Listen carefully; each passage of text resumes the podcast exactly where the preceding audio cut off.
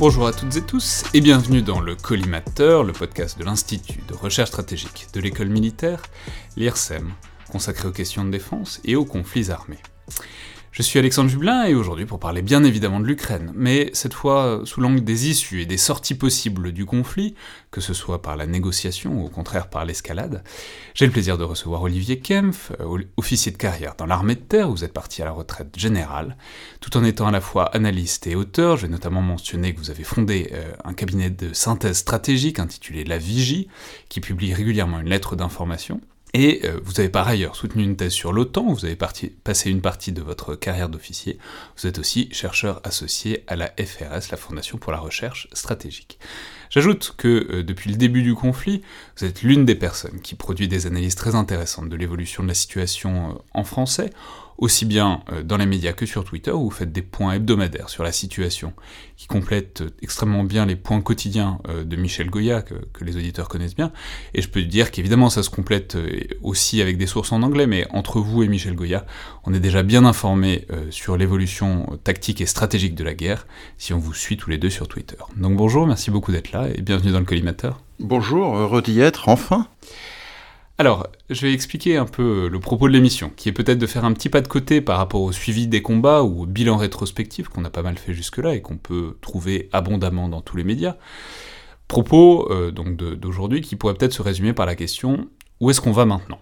Euh, ce que je veux dire, c'est qu'il est clair que les avancées russes se ralentissent toujours davantage, et qu'ils sont plus ou moins en train de consolider leurs gains. On les voit notamment passer en formation défensive autour de Kiev en ce moment, semblerait-il, et euh, très nettement, quand on voit la difficulté qu'ils ont à prendre des villes, et même complètement encerclées comme Mariupol, il paraît assez évident qu'ils vont avoir du mal, disons, à prendre tout ou partie du territoire ukrainien, et euh, clairement leur objectif initial de faire tomber euh, le pouvoir à Kiev semble bien lointain, en tout cas à l'heure actuelle. Ce qui fait que certains analystes ont évoqué la perspective qu'on se trouve assez proche du point culminant de l'attaque russe, ce qui est un concept militaire qui décrit le moment où la situation se stabilise, ce qui ne veut pas du tout dire que la guerre ou les combats se terminent, ça peut se stabiliser aussi dans un état qui reste très meurtrier, c'était par exemple tout à fait le cas à la fin de 1914, mais c'est une manière de dire, disons que plus personne n'avance euh, vraiment de manière significative. Alors on va en parler largement, et on va voir notamment quelles pourraient être les options et les conditions de possibilité pour sortir, disons plus ou moins rapidement, de cette phase euh, d'une manière ou d'une autre, que ce soit par la négociation et un cessez-le-feu ou une armistice, ou au contraire par une escalade, peut-être y compris éventuellement nucléaire. Mais on peut quand même commencer par signaler qu'on n'y est pas totalement à ce point culminant, et si les troupes russes progressent lentement, voire très lentement, elles progressent quand même, notamment sur ce qu'on pourrait appeler le front Est, donc autour de Kharkov, euh, à la louche, disons, et aussi au sud, euh, à partir, disons, de cette bande terrestre qu'ils ont capturée entre la Crimée et euh, le Donbass. Donc, pour faire malgré tout un bilan rapide, est-ce que vous pourriez nous dire, Olivier Kempf, ce qui, dans la situation actuelle, alors je précise qu'on enregistre le lundi 21 mars, pourrait, selon vous, quand même encore bouger, et disons dans quels endroits et sur quels fronts euh, la situation militaire pourrait se décoincer à nouveau? D'abord, bravo pour euh, votre tableau synthétique. Euh, une première remarque tout d'abord, c'est de considérer que les forces russes, alors euh, faisons attention aux représentations cartographiques, euh, il y a eu un certain nombre de débats et donc je ne vais pas dire quel contrôle du territoire, mais l'avancée extrême des forces russes se trouve occupée ou avancée sur environ 3 à 4 fois la Belgique. Je crois qu'il faut un peu regarder l'échelle, les échelles, faire des comparaisons, tout ça pour dire qu'ils ont déjà finalement un certain nombre de prises de gages substantielles euh, qui font que l'Ukraine d'avant euh, ne pourra pas revenir telle qu'elle était. Ça c'est la première chose. Vous mentionnez effectivement une sorte de, solidification à Kiev et pour moi toute la partie nord du pays jusqu'à Kharkov. Euh, Kharkov, ils l'ont entouré, euh, un peu de pression, mais, mais, sans réelle volonté de la prendre. Pourquoi? Ben Parce que c'est extrêmement consommateur euh, que d'assiéger et de vouloir prendre une ville. on y reviendra ailleurs. tout ça pour dire que on a effectivement l'impression que sur toute la partie nord, qui est quand même déjà conséquente, ils veulent d'une d'une part conserver ce qu'ils ont, et d'autre part solidifier leur dispositif autour de Kiev, de façon à, exercer une pression euh, permanente euh, sur la ville. Certes, sans forcément progresser ou vouloir entrer dedans, c'est quand même une, zone urbaine euh, très étendue, mais en tout état de cause, faire une pression militaire et donc politique sur la ville, parce que une ville entourée ou quasi entourée telle qu'elle est, avec juste un point d'accès, c'est quand même extrêmement compliqué.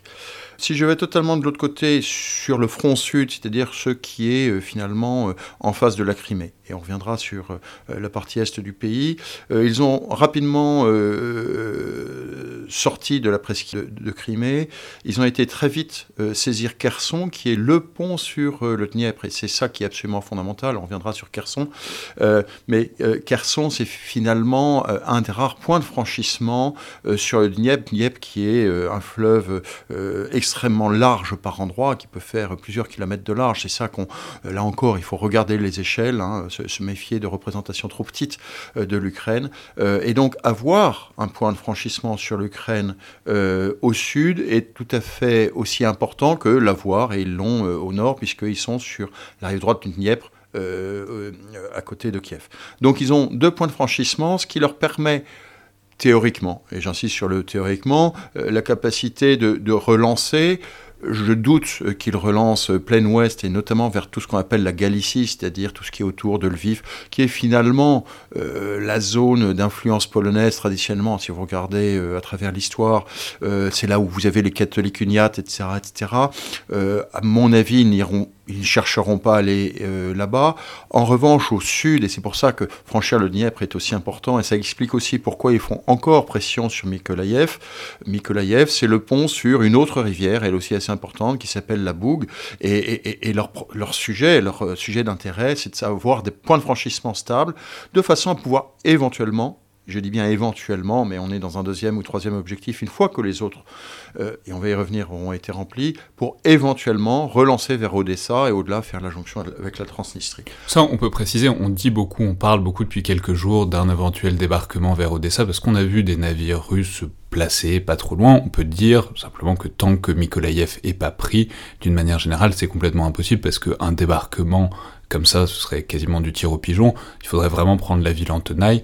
Et là, on voit que le point de friction, c'est Mykolaïev et qu'il n'est pas pris du tout. Donc toutes les inquiétudes qu'il y a eu il y a peut-être une semaine, euh, dix jours sur est-ce que Odessa, ville, euh, etc., symbole, va être prise, c'est pas d'actualité maintenant. Ça n'est pas d'actualité, ça reste un objectif, euh, je dirais, de niveau opératif. C'est pas un objectif aujourd'hui de premier rang. Probablement que dans l'état-major russe, il y a un plan supplémentaire pour, euh, si les choses se décantent, aller saisir euh, Odessa. il faut continuer à faire pression sur Mykolaïev. Hein. On n'y fait pas assez attention parce qu'on va regarder d'autres villes plus comment dire, symbolique, euh, mais Mykolaïev, euh, ils font pression dessus et, on sent peut-être une sorte d'attrition euh, de la défense ukrainienne. Donc il faut suivre ça avec, avec intérêt, voir ce que ça va donner, même je le répète, c'est pas leur axe d'effort. Leur axe d'effort, il est où? Eh bien, il est, euh, il est principalement à l'est. Euh, et pourquoi il est à l'est? Parce que euh, bah, depuis 2014, les Ukrainiens ne sont pas restés inactifs. ils ont installé finalement une grosse part de leur dispositif militaire face au Donbass. le fameux Donbass avec les deux républiques dites autonomes, sécessionnistes en tout cas. Euh, et donc ils se sont installés avec euh, un gros volume de force. Alors, est-ce que c'est 30% Est-ce que c'est 40% Est-ce que c'est 50% du dispositif ukrainien? Je ne sais pas, je n'arrive pas à avoir justement ce, ratio, mais en tout état de cause, c'est un dispositif conséquent avec, euh, avec finalement des, troupes qui sont pas réellement de la défense territoriale, mais qui sont des troupes entraînées.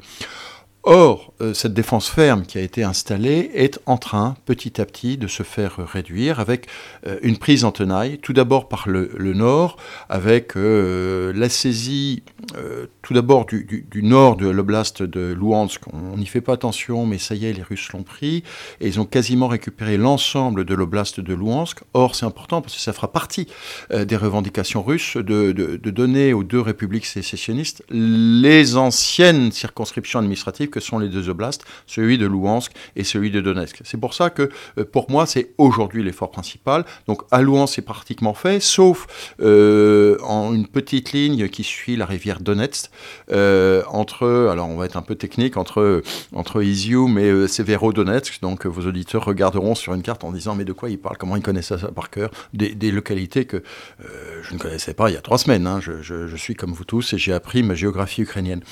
Et, on voit qu'ils ont enfin pris, enfin, le, enfin, de leur point de vue, parce que ça leur a pris beaucoup d'efforts, mais ils ont réussi à passer euh, Izium. D'ailleurs, les Ukrainiens ont lancé une contre-attaque pour empêcher une progression rapide au sud d'Izium. Euh, et euh, la situation à Severodonetsk ne paraît pas des meilleures. Et le, saillant, petit à petit, de ce, saillant nord-est, là-bas, est en train d'être réduit. Donc ça, c'est pour le nord. Et puis au sud, vous l'avez marqué, la bande de terre qu'ils ont conquise à partir d'Azov, de la mer d'Azov, ils ont encerclé Mariupol. On va y ils ont fait la jonction avec le Donetsk et ils sont en train, par un lent mouvement, de progresser vers le nord. Donc une tenaille par le nord, une tenaille par le sud, et des choses que peu d'observateurs remarquent mais qui sont significatives, on observe au moins une et peut-être deux percées à partir du territoire, des, des, positions des républiques sécessionnistes, c'est-à-dire à travers le dispositif euh, euh, défensif ukrainien. C'est-à-dire on aurait une sorte à la fois de mouvement développement de ces lignes euh, ukrainiennes qui sont bien établies, et en même temps elles commenceraient à se faire percer aussi par le front frontalement, donc on sent que cette ce qui va peut-être devenir une poche si tout ça continue, serait évidemment en très mauvaise posture parce que ça les couperait aussi des lignes de vie qui viennent de l'ouest du territoire ukrainien. Absolument. Alors euh, là, qu'est-ce qui va se passer? C'est là où on va en parler euh, très directement. Mais euh, ce que je suis juste en train de dire, c'est que, et pour revenir à votre remarque sur le point culminant, est-ce que l'offensive russe est au bout de ses effets et de son effort? Alors c'est très difficile à dire. J'aurais tendance à penser que non, puisque je les vois grignoter certes très lentement, mais grignoter euh, autour de ce dispositif ukrainien face au Donbass et voir celui, euh, celui-ci se faire euh, finalement peu à peu réduire. Et donc, et donc, il va arriver un moment où les Ukrainiens risquent de devoir de, de, faire face à un choix dramatique, soit rester sur place, faire une défense ferme, au risque de se faire encercler et de devenir une poche, comme vous le dites. Mais les poches, au bout d'un certain moment, elles sont assiégées, elles ont plus d'approvisionnement, euh, bien évidemment en nourriture, en eau, en médicaments, mais aussi en munitions. Et donc ça risque de poser problème parce que le destin des poches, sur la durée, euh, c'est malheureusement de se faire réduire. Ou alors, l'autre option, euh, qui risque de faire face aux, Ukrainiens, si les choses continuent à durer comme ça, si la pression russe continue à durer, ça va être d'entamer un mouvement rétrograde qui va être très compliqué, puisqu'ils seront là, pour le coup, harcelés par les forces russes. Alors, est-ce que les forces russes auront la dynamique pour poursuivre pour Un mouvement rétrograde, c'est simplement faire une retraite, euh, si possible bien organisée, pour justement contrer cet encerclement. C'est exactement ça. C'est pas une débâcle, c'est on essaye de, retrait, de, de, se retirer de, de, lignes successives en lignes successives par échelon. Mais vous voyez bien que pour préparer les échelons, finalement, vous allez diviser vos forces par deux. Une qui fait face et puis une qui va se réinstaller un peu en arrière celle qui fait face quand elle cède, eh bien, elle est obligée de reculer et de traverser ses lignes amies pour aller se mettre à nouveau euh, sur une ligne derrière. Et la deuxième, eh bien, devient en première position, etc. Donc vous voyez que c'est extrêmement compliqué, euh, extrêmement euh, délicat, surtout quand l'ennemi, pour le coup, est finalement avec un certain nombre de moyens réunis et puis réussi à concentrer ses efforts. Alors ce mouvement rétrograde, il peut durer sur plusieurs centaines de kilomètres, c'est-à-dire qu'il peut aller jusqu'au Dniepr. Et, c'est pour ça que quand vous regardez la carte, euh, en arrière de, ce front du Donetsk, on voit bien que euh, un objectif ultérieur de cette manœuvre russe serait la ville de Dniepopetrovsk, hein, qu'on disait autrefois Dniepopetrovsk, c'est-à-dire le pont sur le Dniepr, euh, à proprement parler. Et là encore, on arrive à cette question des points de franchissement sur le Dniepr, et vous l'avez mentionné, sur la question des lignes d'approvisionnement logistique des forces ukrainiennes. on peut mentionner que Dniepopetrovsk, tout cette région, c'est aussi un nœud ferroviaire très important, ce qui est très important pour les Russes parce que se saisir des, lignes de chemin de fer, c'est en fait c'est comme ça que leur logistique marche bien. Donc ce serait aussi un grand basculement. Oui, et puis c'est aussi quelque chose euh, qui est important, c'est une sorte d'Ukraine utile. Hein. Euh, L'Ukraine, euh, autrefois industrielle et en tout cas céréalière, se trouve plutôt à l'est du pays qu'à l'ouest. Et donc, supposons que leur, leur manœuvre réussisse, et pour l'instant, là encore, j'observe qu'ils grignotent. Euh, c'est pas c'est pas des grands mouvements de foule, hein, c'est pas c'est pas c'est pas c'est pas la guerre éclair, mais euh, tous les stratégistes sont très très rétifs à cette notion de guerre éclair. Mais ce lent grignotage, euh, si vous voulez, est en train, si vous voulez, de continuer à progresser. Et, on revient à la notion de point culminant. Le point culminant, c'est quand l'agresseur, l'attaquant, ne progresse plus. aujourd'hui, l'agresseur progresse encore un peu. Très lentement, je le conviens, etc., etc. Mais euh, malgré ces échecs, ces déconvenus du début du conflit, il s'est visiblement réorganisé, il a visiblement réorganisé sa logistique, il a visiblement euh, réorganisé avec toutes les difficultés euh, qu'il rencontre son commandement et son dispositif, et, finalement il s'est ressaisi par rapport à son, son coup d'arrêt initial. Ouais, mais en, sens inverse, c'est-à-dire plus ça dure, ils seront extrêmement étendus, vous l'avez mentionné, c'est un territoire immense qui tienne, et si ça reste statique, stationnaire, ça pose une question pour la soutenabilité de cet effort pour euh, les forces russes. D'abord parce que ça demande des moyens d'approvisionner des, des, fronts un peu partout comme ça, et puis aussi parce qu'il s'agit de tenir éventuellement des territoires qu'ils ne contrôlent pas, et on sait, on a vu, on se doute en tout cas, que l'armée ukrainienne et disons le pouvoir politique ukrainien a un peu réfléchi à la chose depuis un certain temps, et donc on peut imaginer que euh, cesser d'avancer et devoir tenir ces territoires, ça devienne une sorte de saignée assez constante si jamais les Ukrainiens réussissent à passer en mode insurrectionnel guérilla sur ces territoires euh, tenus par euh, les forces russes. Absolument, absolument. nous sommes bien d'accord là-dessus. C'est réellement l'étape d'après. et, si vous voulez, euh, c'est à ce moment-là, je pense, qu'il faudra parler de, points culminants. Euh, donc, on a finalement deux hypothèses. Euh, la première, c'est que bah, il s'essouffle dès, aujourd'hui, dès cette semaine, dès la semaine prochaine, et qu'il ne progresse plus, et que finalement le dispositif ukrainien face au Donbass tienne. Eh bien, dans ce cas-là, euh, je vais dire, on en restera là, et en tout état de cause, euh, ils ne relanceront pas sur Kiev et ils ne relanceront pas sur Odessa. Ça, euh, je pense qu'on peut le tenir, et que donc on ira vers bah, finalement un affrontement sur des positions assez fixes, assez défensives, et que, eh bien, on aura une mauvaise situation où on aura peut-être un cessez-le-feu, mais pas de traité de paix, et on aura une Ukraine qui sera malgré tout divisée et puis avec effectivement le problème dans ce cas-là pour les Russes de devoir prendre le contrôle parce que là, je vous parle de front et, d'avancée des troupes, mais derrière, il va y avoir la question du contrôle. On le voit bien en ce moment avec ce qui se passe à, Kherson.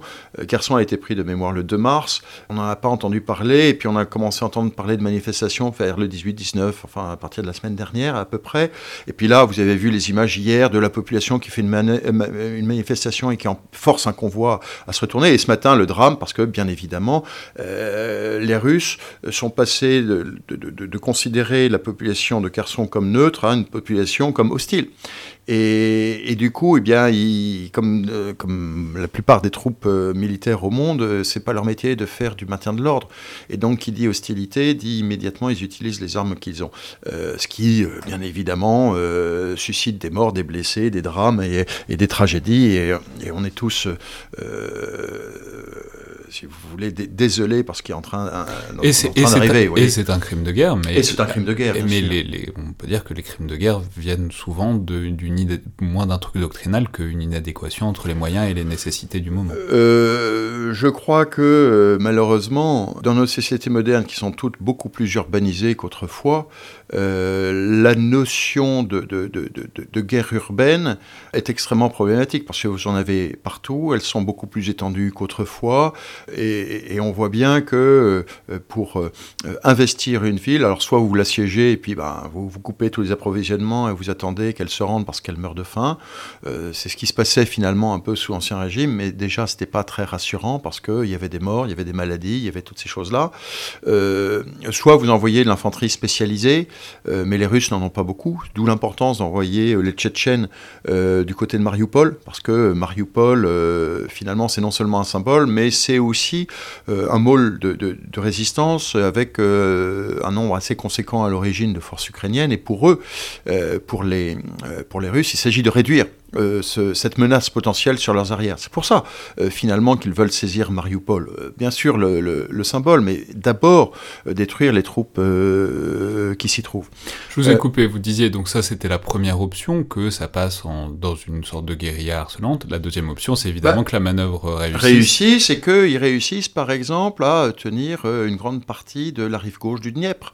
Et là, peut-être qu'ils peuvent se réarticuler, peut-être que c'est à ce moment-là que s'ils estiment que finalement les choses se déroulent finalement entre guillemets mieux pour eux que ce qui avait été un moment envisagé, et que à ce moment-là, ils peuvent dire tiens, bah, on va aller saisir Odessa pour avoir la liaison avec la Transnistrie, pour avoir tout le rivage de la mer Noire, pour isoler encore plus l'Ukraine résiduelle et pour arriver à, et là on va arriver sur qu'est-ce qui va se passer après, sur, sur, sur les options politiques, les, résultats politiques euh, de cet effort de guerre.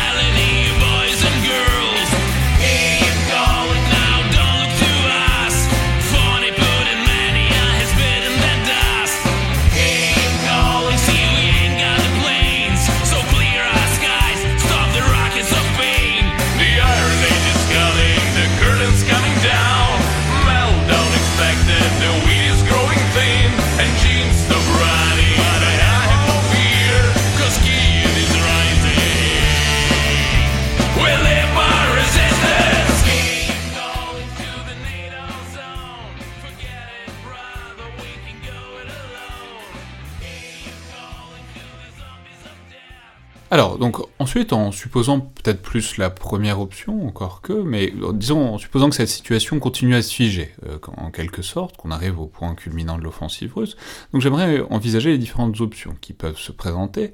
Je vais dire avant tout qu'il ne s'agit pas du tout de faire des devinettes ou des paris sur ce qui va se passer, parce qu'il y a énormément de variables qu'on maîtrise absolument pas. Mais ce à quoi on va essayer de se livrer maintenant, c'est un exercice qui est tout à fait balisé et connu, qui est la prospective. On a fait un épisode dessus il y a quelques mois avec Florence Gaube d'ailleurs. Et on peut dire qu'il ne s'agit pas tant d'essayer d'avoir bon à la question de qu'est-ce qui va se passer dans le futur, que tenter de réfléchir à la situation actuelle en interrogeant précisément les différentes variables, aussi bien militaires que psychologiques des, acteurs de la situation, et en se demandant comment elles peuvent influer sur l'état des choses. Donc, si on prend à cet, état, peut-être proche, espérons, d'un blocage, d'une stagnation des opérations militaires, parce que bon, s'il y a une victoire russe, évidemment, les choses sont un petit peu plus simples, dans une certaine mesure. Je ne sais pas ce que c'est qu'une victoire russe. Bah, en tout cas, dans, la, deuxième option, disons, où il réussirait à faire la liaison avec la Transnistrie, il serait en tout cas beaucoup plus maître du jeu diplomatique qui s'en suivrait. Absolument, mais dans tous les cas, euh, aujourd'hui, on peut 99% de chances dire qu'ils ne peuvent pas conquérir toute l'Ukraine. Ça, c'est sûr. Et que donc on va avoir une ligne de front qui va sinuer à travers le territoire ukrainien actuel. Bah, précisément, donc si, on envisage ça, il y, a, plusieurs options. Il y a les solutions optimistes de sortie négociée du conflit, on, en parlera peut-être après pour terminer sur une touche un peu plus légère, mais au risque d'être un peu alarmiste, il y a évidemment une voie plus immédiate, qui est celle de l'escalade.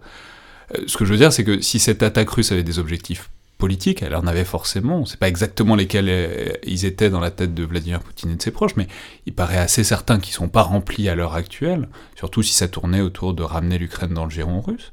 Donc dès lors, il peut y avoir la tentation d'augmenter la mise pour euh, obtenir les résultats escomptés, et on a peut-être déjà quelques indices que c'est une option qui fait son chemin. Je, fais référence notamment au tir de missiles qui seraient hypersoniques, on, va prendre plein de précautions euh, du point de vue russe. Donc simplement, voilà, à quoi est-ce que ça pourrait... Si on prend l'option de l'escalade, si il y a une fuite en avant, en quelque sorte, pour ne pas perdre tout ce qui a été investi dans cette guerre, à quoi est-ce que ça pourrait ressembler du point de vue russe, à votre avis? Euh, Je suis très circonspect, mesuré, incertain devant ces questions d'escalade. Il y a incontestablement ce que moi j'appelle de la rhétorique stratégique, qui fait euh, clairement allusion à, au vocabulaire nucléaire. Incontestablement, cela étant, Euh, Donc ça, c'est la menace plus ou moins voilée, enfin en tout cas la mention de la, du statut nucléaire de la Russie, ce qui sous-entend des choses. Ce qui sous-entend, et qui est, euh, si vous voulez, alors on va revenir sur la guerre informationnelle à un moment, mais euh, ce qui est finalement la façon qu'ont les Russes de s'adresser à l'opinion publique occidentale, puisque la guerre informationnelle commune, la lutte informationnelle commune a été clairement, du moins du côté européen et américain, gagnée par les Ukrainiens et Zelensky avec le, le, le, le remarquable travail euh, produit par le président ukrainien. Euh, mais donc, si vous voulez, il y a une messagerie stratégique euh, qui consiste à dire aux Européens, aux alliés de l'OTAN et notamment aux puissances nucléaires, surtout pas de co-belligérance. Euh, donc, il y a eu des allusions très nettes, mais par exemple, le, tir en début de semaine dernière euh, sur le, le, centre de regroupement de matériel et de, et de renfort euh, en soldats qui était dans l'ouest de l'Ukraine, de mémoire, c'était à côté de Lviv, c'était réellement ça. Attention, n'allez pas trop loin dans les livraisons d'armes, parce que sinon, vous allez rentrer dans de la co-belligérance, et là, on est dans l'escalade. Donc, même chose, à mon sens, une, une des raisons probables de, de, l'utilisation des, des, des, fameux missiles euh, à dimension hypersonique, disons ça comme ça. Euh, On peut rappeler simplement que c'est une question très compliquée de savoir si un missile est hypersonique ou pas. Il faudrait en vérité, il faudrait qu'on ait la trajectoire du missile pour savoir s'il a été hypersonique. On l'a pas. On peut dire qu'en tout cas, ils ont tiré un missile à réputation hypersonique, ce qui en soi est un message. C'est exactement ça. Donc, euh, parlons de, voilà, on vient d'inventer la notion de missile à réputation hypersonique. Euh, c'est une première pour collimateur. Euh, voilà, on a, on a un scoop. Euh, redevenons un peu plus, plus, plus grave après, après ce petit sourire. là aussi, il s'agit, là encore, de faire référence à cette grammaire stratégique qui est du nucléaire et que d'ailleurs, les alliés de l'OTAN, les Américains, les Russes, les, pardon, les Américains, les, Britanniques et les Français comprennent très bien en disant on est très prudent et surtout on n'ira pas euh, on n'ira pas euh, attaquer directement la Russie. Et d'ailleurs, même la question des MiG-29, vous vous souvenez ça d'il y a une dizaine de jours, eh bien on n'y va pas parce que ça, ça pourrait servir de prétexte à une escalade. Donc les choses sont assez claires de ce point de vue-là. Il y a cette rhétorique stratégique, mais je croise les doigts, je, et moi je suis un de ceux qui, qui persistent à penser qu'il y a une rationalité au Kremlin quoi qu'on en dise, euh, mais j'y crois pas. Après, il y a d'autres options. simplement, est-ce qu'on peut dire un, mot? J'essaye de jamais en parler directement parce que je trouve aussi que ça n'a pas vraiment de rationalité en tant que tel à, l'heure actuelle, mais c'est une, une, éventualité qui inquiète beaucoup de monde, y compris certains auditeurs du collimateur, j'imagine.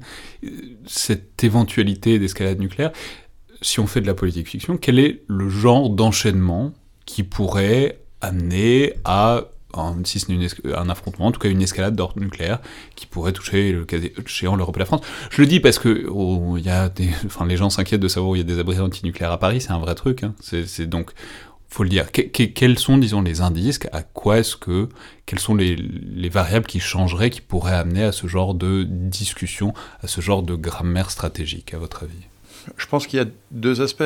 vous savez, le risque nucléaire, le risque d'escalade, et, et, personne n'a réellement envie de lever l'ambiguïté. Parce que cette grammaire stratégique nucléaire repose aussi, euh, c'est sa force et son immense danger, bien sûr, euh, repose sur de l'ambiguïté. Personne n'a réellement envie de lever les ambiguïtés. Après, euh, deuxième élément, il faut quand même rappeler que substantiellement, une arme nucléaire est une arme défensive.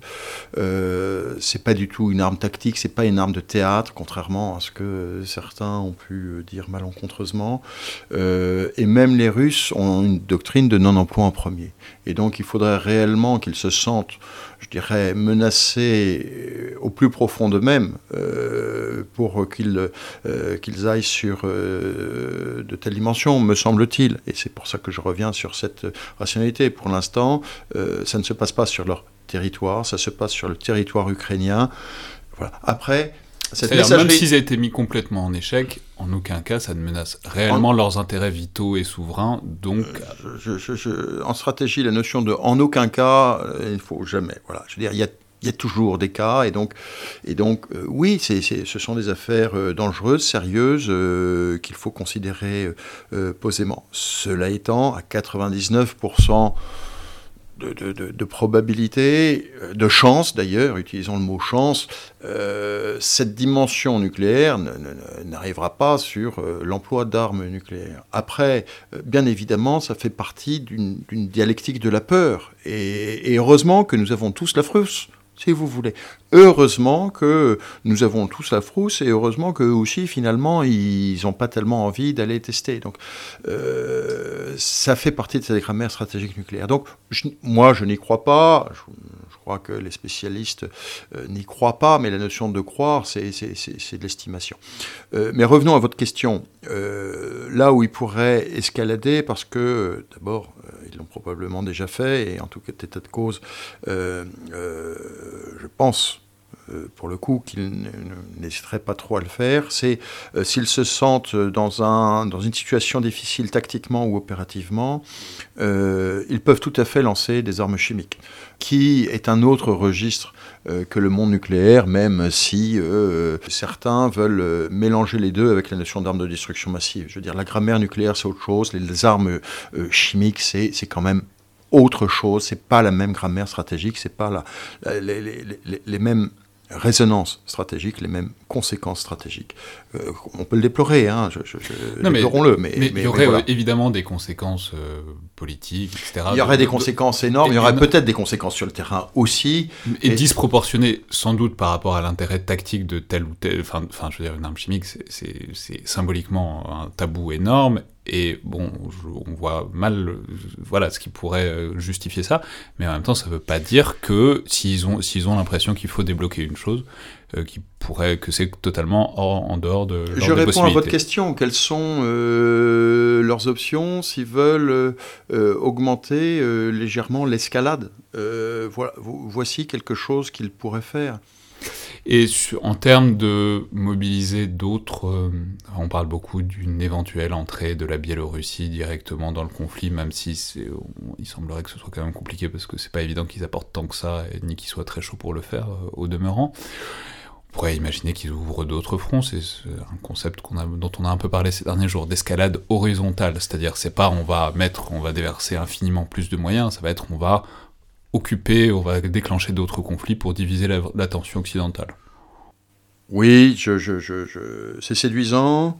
Euh, après, rapportons ça à la réalité du terrain. Euh, votre première question est celle du point culminant, c'est-à-dire qu'on sent quand même que, l'ensemble euh, des forces russes est mobilisé sur le théâtre ukrainien.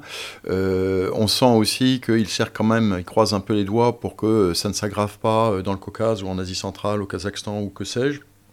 Euh, d'ailleurs, euh, quelque chose que peu de gens observent, mais on voit bien que euh, les Azeris, les Azerbaïdjanais, pardon, ont des velléités de reprendre deux trois petites choses encore à l'Arménie en profitant du fait que ben, le, grand frère russe là-bas, qui est le gardien de l'ordre dans le coin, est occupé.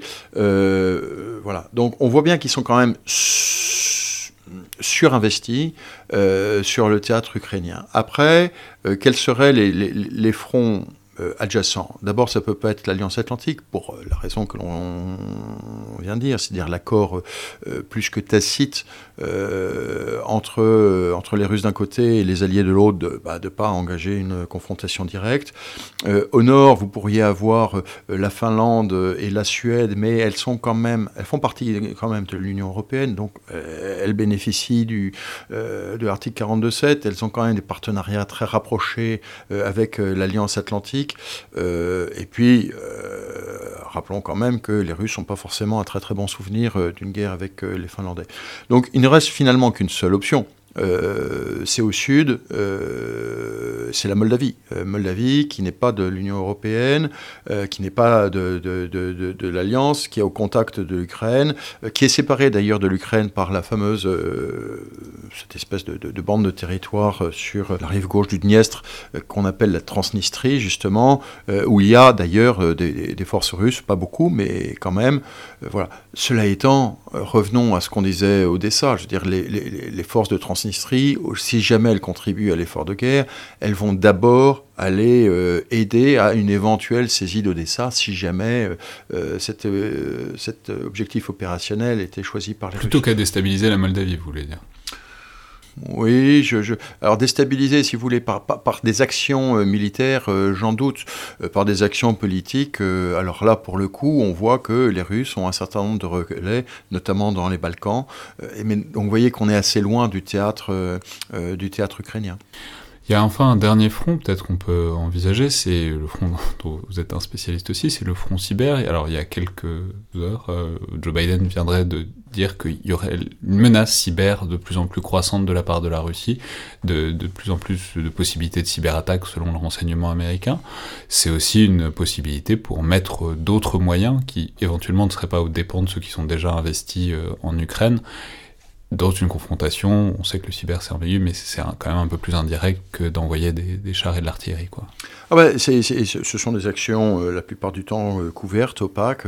D'ailleurs, dans la cyberattaque, euh, vous avez d'abord de l'espionnage, un peu de subversion, avant d'aller au, sabotage, si vous voulez. Je veux dire, vous avez trois types de cyberattaques, et, il est très probable que du cyberespionnage, il y en a des deux côtés d'ailleurs.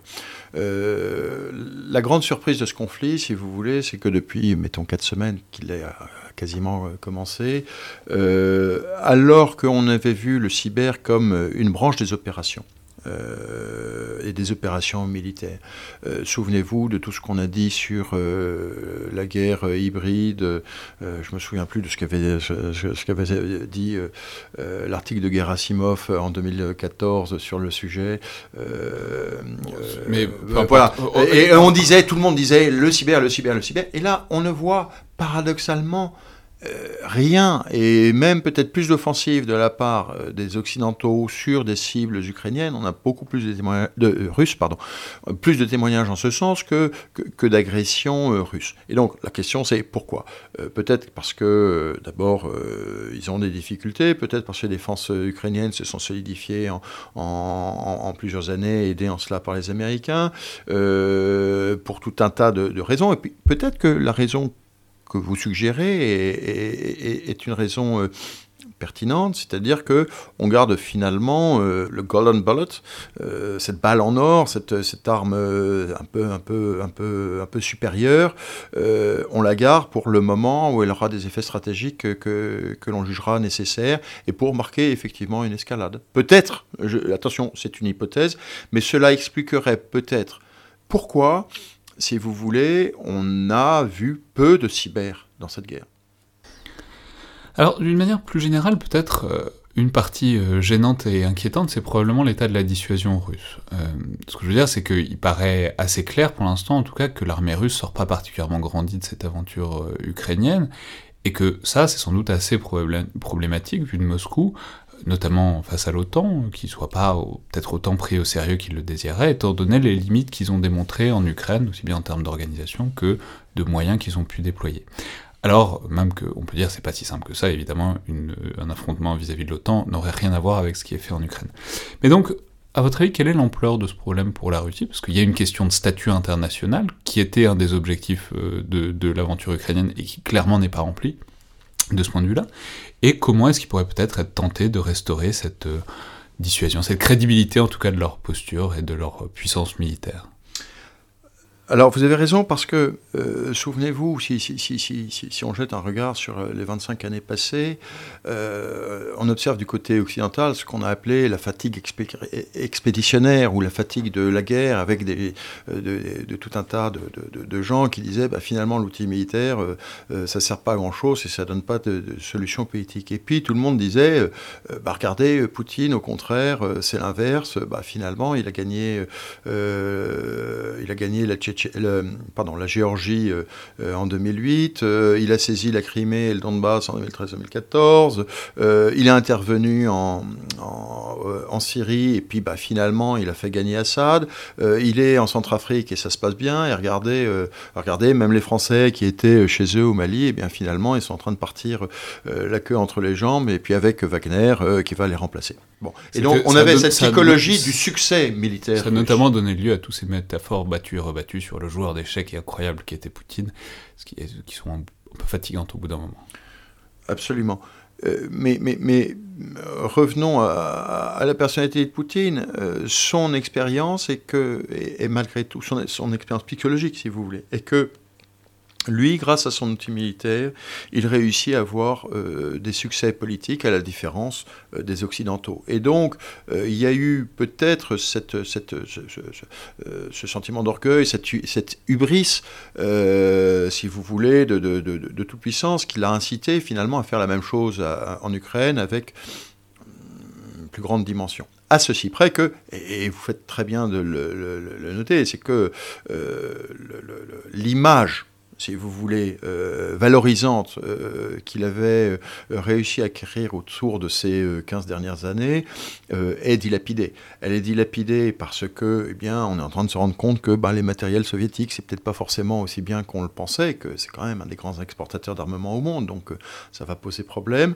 d'une part, et que d'autre part, eh ben, les forces russes, c'est quand même pas, c'est pas aussi bien. Alors, méfions-nous, cela étant, là encore, de, de notre perception d'Occident d'Européens, de Français, euh, où on a un énorme prisme.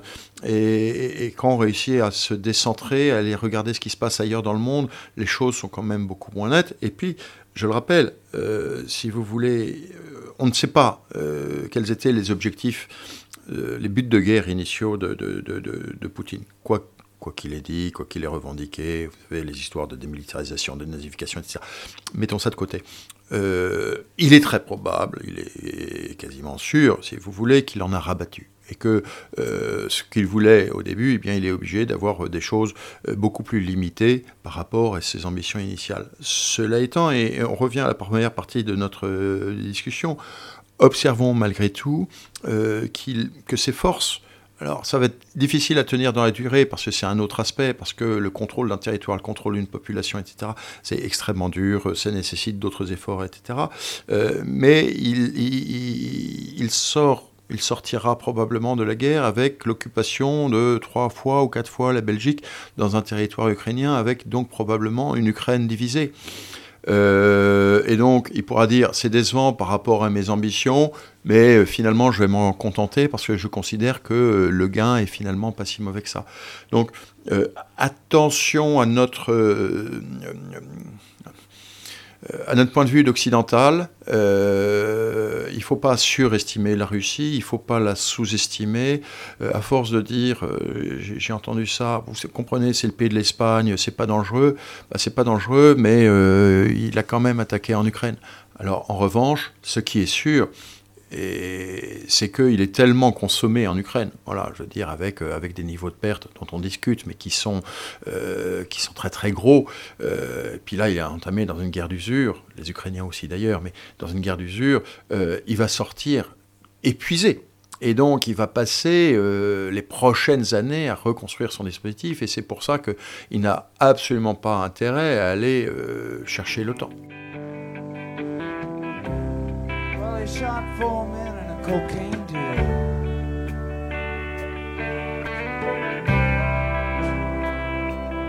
And he left him lying in an open field. Full of old cars with bullet holes in the mirrors. He tried to do his best,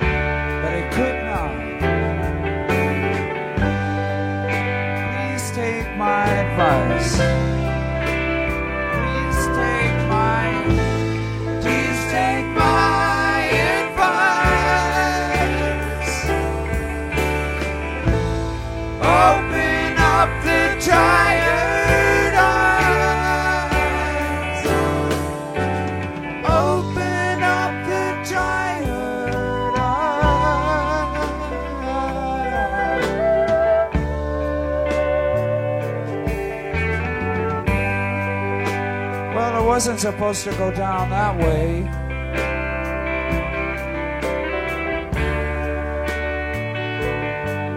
But they burned his brother, you know, and they left him lying in the driveway. They let him down with nothing. He tried to do his best, but he could not. Please take my advice.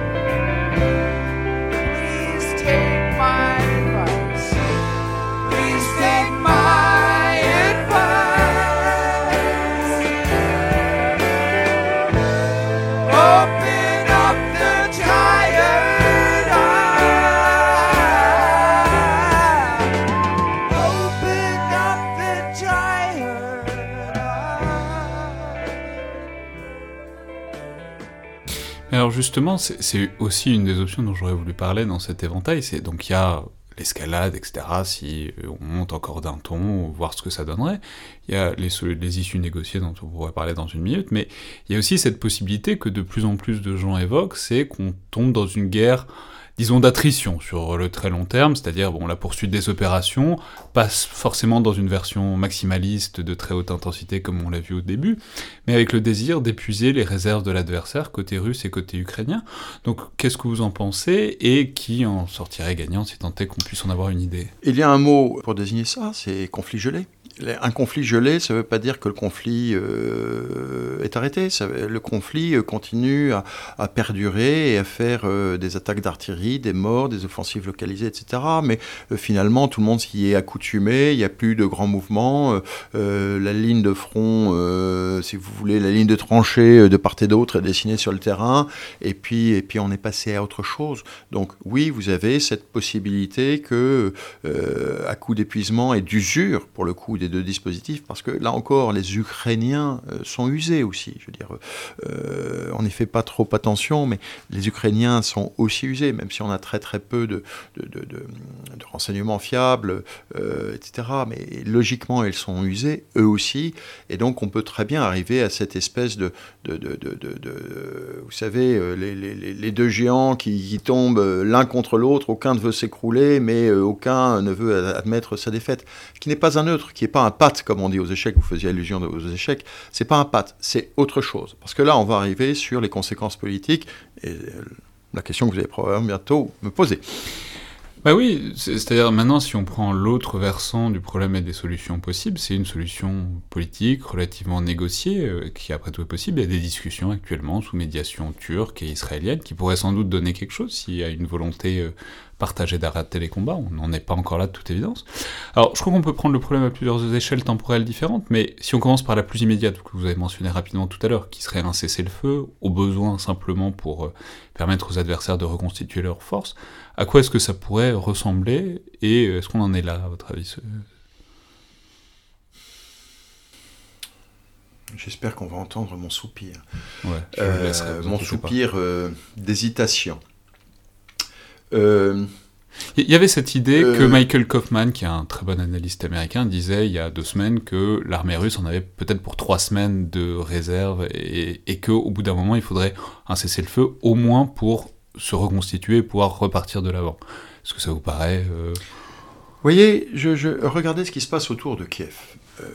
quels sont les témoignages que l'on a autour de Kiev? C'est une armée russe euh, qui euh, s'organise défensivement sur ses positions, qui organise euh, des positions d'artillerie, qui fait attention à être à portée de canon du centre de la capitale.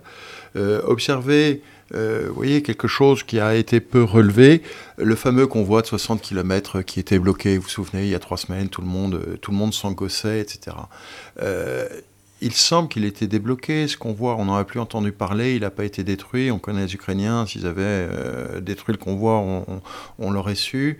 Euh, donc, ils ont quand même probablement réussi à rétablir un certain nombre de choses, à rétablir leurs lignes logistiques qui sont fragiles. Il y a du harcèlement, etc. J'entends bien, mais, voilà. Et donc, euh, euh, si vous voulez, quand vous êtes en position, je dirais, de, statique, euh, entre guillemets, installée, et que vous faites pression sur l'adversaire à coup de duel d'artillerie, euh, c'est finalement assez confortable et ça ne consomme pas trop de vos forces.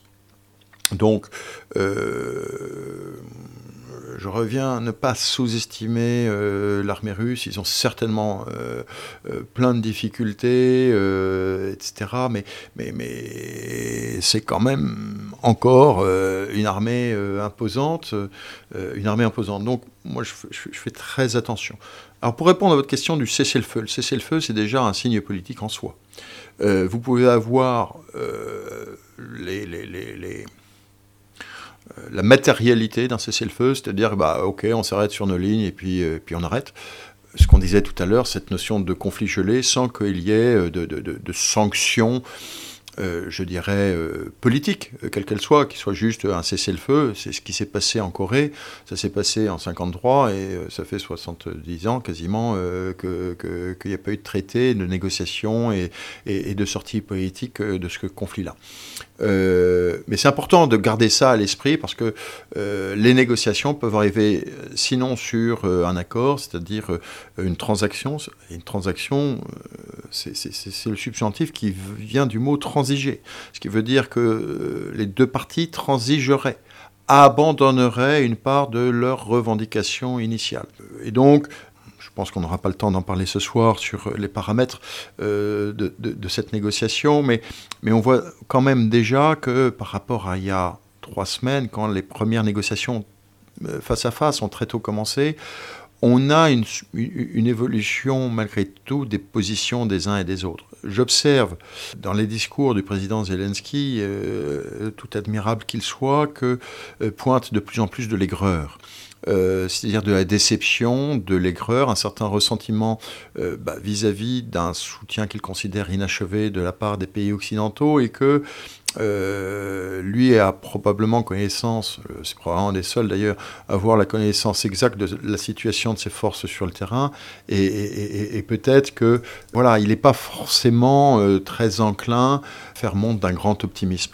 Ça ne veut pas dire qu'il va négocier, ça ne veut pas dire qu'il va signer, ça veut dire que les négociations vont se poursuivre tant que les combats dureront. Or, il me semble, je me trompe peut-être. Euh, depuis le début, je dis que la guerre se compterait en semaines. On arrive à la quatrième semaine, donc euh, pour ce coup, euh, j'ai bon. Voilà. combien de temps ça va encore durer? Ben, ben, Personne ne le sait. Prédire le futur, vous connaissez la formule, c'est difficile, mais on peut malgré tout s'attendre que cela dure encore quelques semaines. Alors quelques semaines, est-ce que c'est deux semaines, est-ce que c'est six semaines? Est-ce que c'est dix semaines? Est-ce que ce sont des mois? Je n'en sais rien. Euh, mais que cette attrition, cette usure euh, de la part des deux forces, parce que c'est ça qu'il faut bien comprendre, beaucoup euh, évoquent la guerre des villes, évoquent les questions humanitaires, évoquent la détresse des Ukrainiens, les réfugiés, etc. Et, et à juste titre, cela étant, l'essentiel de la guerre, malgré tout, se passe en force contre force. Euh, en tout état de cause, moi, c'est l'angle que j'adopte et qui m'aide à comprendre ce qui est en train de se passer. Et donc, tant que je pense, euh, cette dynamique de force contre force, ce lent grignotage russe euh, se poursuit, les hostilités ne cesseront pas. Le jour où on voit que les Russes n'avancent plus, y compris dans leur tenaille dans le Donbass, alors on va passer à autre chose. Alors justement, si on envisage les formulations de cette sortie négociée éventuelle, il y a, vous l'évoquiez tout à l'heure, il y a le fait que la Russie tienne des territoires et puisse s'en servir comme levier de négociation, plus ils en ont évidemment, plus leur position initiale sera forte. Ça pose la question, vous en avez parlé un peu tout à l'heure, de la capacité de Vladimir Poutine à adapter ses buts de guerre. C'est pas évident. Enfin, il semble avoir lancé cette opération sur des prémices très fausses, donc il n'est pas forcément évident qu'il ait toutes les informations qui lui permettent d'adapter euh, adéquatement ses, buts de guerre en ce moment. Mais si on se place aussi de, l'autre point de vue, Vladimir Zelensky dit pour l'instant qu'il euh, ne laissera aucune concession territoriale à la Russie on peut. Il ne peut pas dire autre chose. Mettez-vous à sa place. Publiquement, il ne peut pas dire autre chose. Bien sûr, mais même on pourrait supposer que des alliés fassent pression sur lui pour que pour qu'il négocie, etc. Mais c'est une question plus large en termes de système international, etc. Aussi, c'est ce qu'il faut envisager de laisser à la Russie des gains territoriaux pour que euh, la guerre s'arrête ou euh, au contraire, est-ce que ça n'est pas problématique sur le long terme qu'une guerre d'agression russe puisse amener à des gains, en sens que ça pourrait être un, précédent, que ça pourrait inciter à d'autres opérations comme ça? En fait, ça pose la question de comment, quelle porte de sortie est-ce qu'on laisse à la Russie? Est-ce qu'on veut leur laisser une porte de sortie, ou est-ce qu'on veut au contraire montrer une intransigeance telle que l'opération soit irrémédiablement un échec? Il faut faire. Euh, euh, j'entends beaucoup de commentateurs et, je les sens euh, en Europe de l'Ouest, aux États-Unis, je les sens prêts à faire la guerre jusqu'au dernier Ukrainien. celui qui, à la fin de l'histoire, va signer, ça va être le, responsable ukrainien, le président Zelensky. et donc, il décidera en fonction des intérêts de son pays. Alors après, ce qui va être intéressant, ça va être l'inclusion éventuelle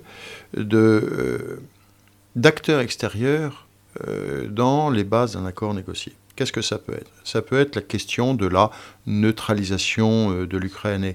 Et, on sent bien, et Zelensky l'a laissé entendre, euh, qu'il a bien compris qu'il rejoindrait jamais l'OTAN, qu'avec euh, le Donbass, il ne pourra pas rejoindre l'OTAN. L'Ukraine qu'il a connue ne pourra pas rejoindre l'OTAN, et que donc peut-être qu'il peut admettre ce fait-là. Après, il risque d'y avoir d'autres choses. Par exemple, un des enjeux va être les sanctions. Euh, les sanctions, ce n'est pas les Ukrainiens qui font des sanctions euh, contre les Russes. Ce sont euh, les Européens et les Américains, les Japonais. voilà.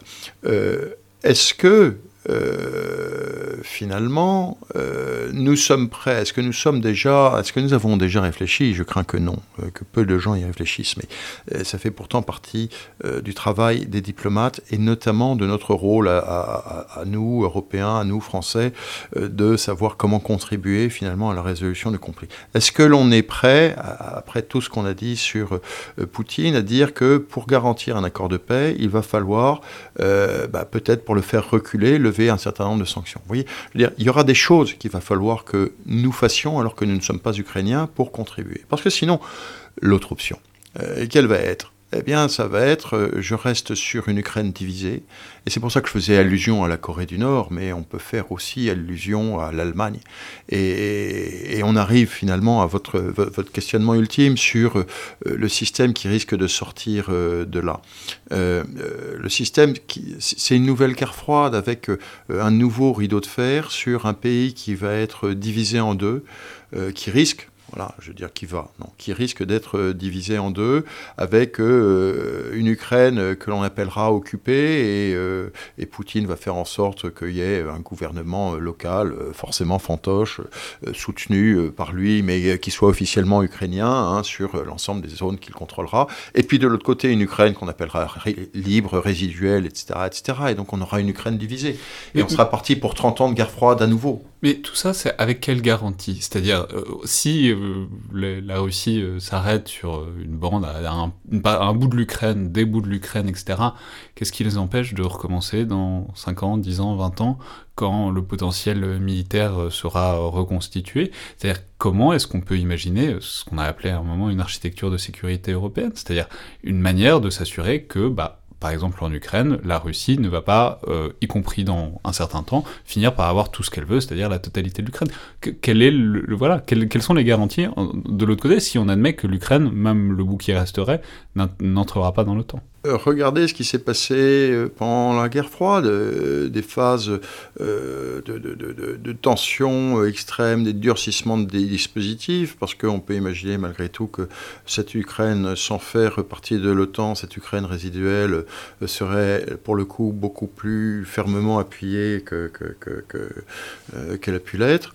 et puis, il va falloir, et vous parlez de, comment garantir, il va falloir euh, réinventer euh, tout ce qu'on a inventé pendant la guerre froide, c'est-à-dire ces mesures de confiance et de sécurité, ces traités de désarmement, euh, ces traités de désarmement nucléaire, et puis ces traités de désarmement conventionnels, etc., etc., qui ont commencé finalement très tôt au moment de la détente, pour arriver à construire tout un appareil vous parlez d'architecture de sécurité européenne, qui a, qui, a, duré tout au long des années 90 et puis qui a peu à peu été délaissé parce qu'on n'y a pas fait attention et on a dit que c'était pas sérieux. Je veux dire, la sortie du traité APM par les Américains est finalement assez précoce. Et puis, on voit bien que euh, les Russes aussi euh, euh, ont quitté un certain nombre de choses. Et puis, tout dernièrement, la sortie du traité FNI. Quels que soient les arguments, on voit bien que tous ces instruments euh, de confiance et de sécurité que l'on avait mis des décennies à monter pour justement faire baisser la tension, eh bien, euh, ont été délaissés et ont été euh, malencontreusement, il n'y a pas d'autre mot, jetés Voilà. Et donc vous êtes en train de me dire comment ça va se passer. Eh ben, je dirais une guerre froide, ça va être une, c'est une très mauvaise nouvelle. Et, et c'est pour ça alors euh, on va me, paradoxalement me juger euh, pour, euh, pour un idéaliste. D'habitude, on trouve que je suis beaucoup trop lucide et cynique, mais, mais je, crois qu'il faut réellement appuyer les efforts de négociation qui ont en cours. Je, suis, je trouve que c'est une très très mauvaise nouvelle, ce que j'ai lu aujourd'hui, que la direction américaine n'a plus de contact avec la direction russe. Je, trouve, je trouve que ce canal direct de conversation entre la Maison-Blanche et le Kremlin est un des éléments si vous voulez, d'apaisement. Et je trouve que ça n'est pas forcément une très très bonne idée. Je ne veux pas savoir à qui c'est la faute, je, je, je, je, constate, si vous voulez, nous devons collectivement euh, faire des efforts de négociation, et vous faisiez allusion à mon, à mon, passé de militaire, je veux dire, une guerre, vous avez toujours finalement deux bras, deux, deux, jambes sur lesquelles ça marche. Vous avez la jambe des combats, la jambe du conflit, puis la jambe de la négociation qui a toujours lieu. Et, et plus la guerre dure, plus cette jambe des négociations est difficile. Mais les diplomates, c'est leur métier de discuter, mais de discuter avec le diable, de discuter avec le méchant, de discuter avec l'ennemi, de discuter avec le criminel de guerre. C'est malgré tout avec lui qu'il va falloir discuter, parce que c'est avec lui qu'il va falloir euh, construire les prémices d'une solution négociée qui seront la base éventuelle euh, d'un apaisement, d'un armistice, et puis euh, peut-être d'une détente, et puis peut-être d'une paix. Et, j'insiste vraiment là-dessus. Je suis peut-être un pur idéaliste, mais il faut se déprendre de notre passion, de l'émotion que nous ressentons en voyant tous les drames qui ont lieu en Ukraine et, faire tout notre possible pour appuyer les efforts diplomatiques, quels qu'ils soient. Alors, une nouvelle guerre froide, ça envisage donc deux camps qui sont plus ou moins égaux, enfin, en tout cas qui sont plus ou moins de puissance plus ou moins comparable pour qu'il y ait un équilibre. La question, c'est est-ce que la Russie peut devenir ce nouvel, euh, ce nouveau, peut redevenir ce pôle qu'il a été, en sachant que vous l'avez dit, c'est le PIB de l'Espagne euh, sensiblement. Et l'idée, l'horizon, c'est bon bah peut-être que ce serait la Russie et la Chine ensemble avec ce géant qui monte. En vérité, on sait que les relations entre la Russie et la Chine sont pas simples, même depuis ce qu'on appelle parfois le pivot chinois euh, de, Moscou en, 2014-2015 après la, la, la, prise de la Crimée.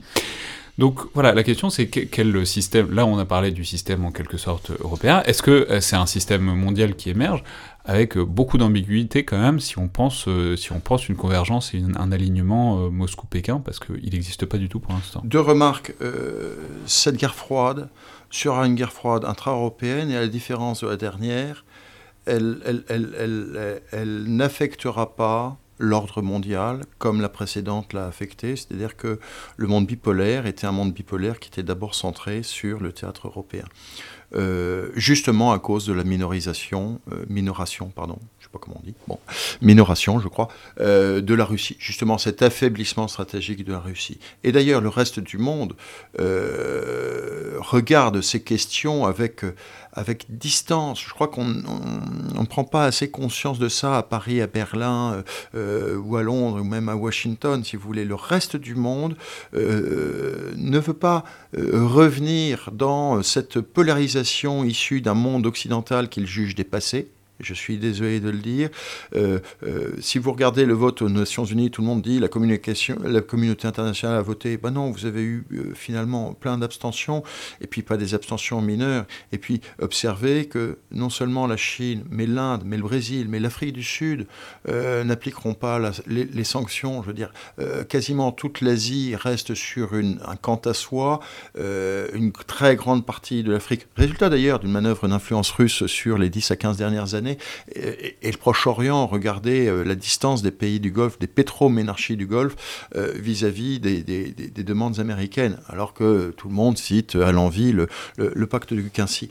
Donc tout ça pour vous dire que euh, cette nouvelle guerre froide sera une guerre froide intra-européenne, c'est-à-dire que l'Europe, à cause de ça, va sortir encore plus marginalisée qu'elle ne pouvait l'être, et que euh, finalement, euh, vous risquez d'avoir non pas des blocs, parce que cette logique de bloc, elle est 20e siècle, c'est pas ce qui va se passer, mais vous allez avoir euh, finalement tout un tas de pays asiatiques, africains, voire latino-américains, qui vont dire bah, passons à autre chose, vos histoires, ça ne nous concerne pas, c'est, voilà. Et on observe déjà, on parle des sanctions, mais sur les conséquences économiques qui vont être gigantesques qui vont être gigantesques, et avec des, effets rétro sur nous qu'on commence à peine à mesurer. mais on observe quelque chose qui est qui n'est pas anodin, qui est le phénomène de dédollarisation. Alors vous voyez, je veux dire, on part sur la, sur la conflictualité économique, qui est donc euh, finalement très loin de, de, notre débat, mais qui dit dédollarisation dit que les Américains sont en train... Avec donc dédollarisation, ça veut dire que les transactions internationales ne seront plus nécessairement en dollars Absolument. Déjà, c'est plus l'euro, parce que à force de saisir euh, les réserves russes dans les banques euh, européennes, eh bien, finalement, tout un tas de pays du monde ont considéré que l'euro n'était pas une monnaie de réserve. Première chose. Donc l'Europe, l'euro, c'est plié. Euh, mais le dollar, avec des, échanges marchands sur un nombre croissant de biens qui vont se faire hors zone dollar, ça va faire perdre à, l'Amérique, aux États-Unis, un de leurs gigantesques actifs stratégiques euh, qu'ils avaient depuis 1945. On, assiste, euh, on, va avoir des effets cascades que l'on envisage à peine, qui vont être euh, euh, finalement d'ordre mondial et, qui vont faire que euh, nos problèmes européens vont être très marginaux. C'est ça qui est le plus désolant dans cette affaire. Merci beaucoup Olivier Kempf. Je vous en prie, c'était un plaisir. C'était donc le Collimateur, le podcast de l'Institut de recherche stratégique de l'école militaire. Je vous rappelle que vous pouvez nous faire part de vos remarques, commentaires, de vos notes aussi par Apple Podcast ou par SoundCloud, les, différents outils de notation et de commentaires d'Apple Podcast et de SoundCloud. Tout ça est évidemment toujours très apprécié d'avoir un retour euh, sur l'émission. Et vous pouvez aussi évidemment nous joindre par mail ou sur les réseaux sociaux de l'IRSEM. Merci à toutes et tous et à la prochaine fois.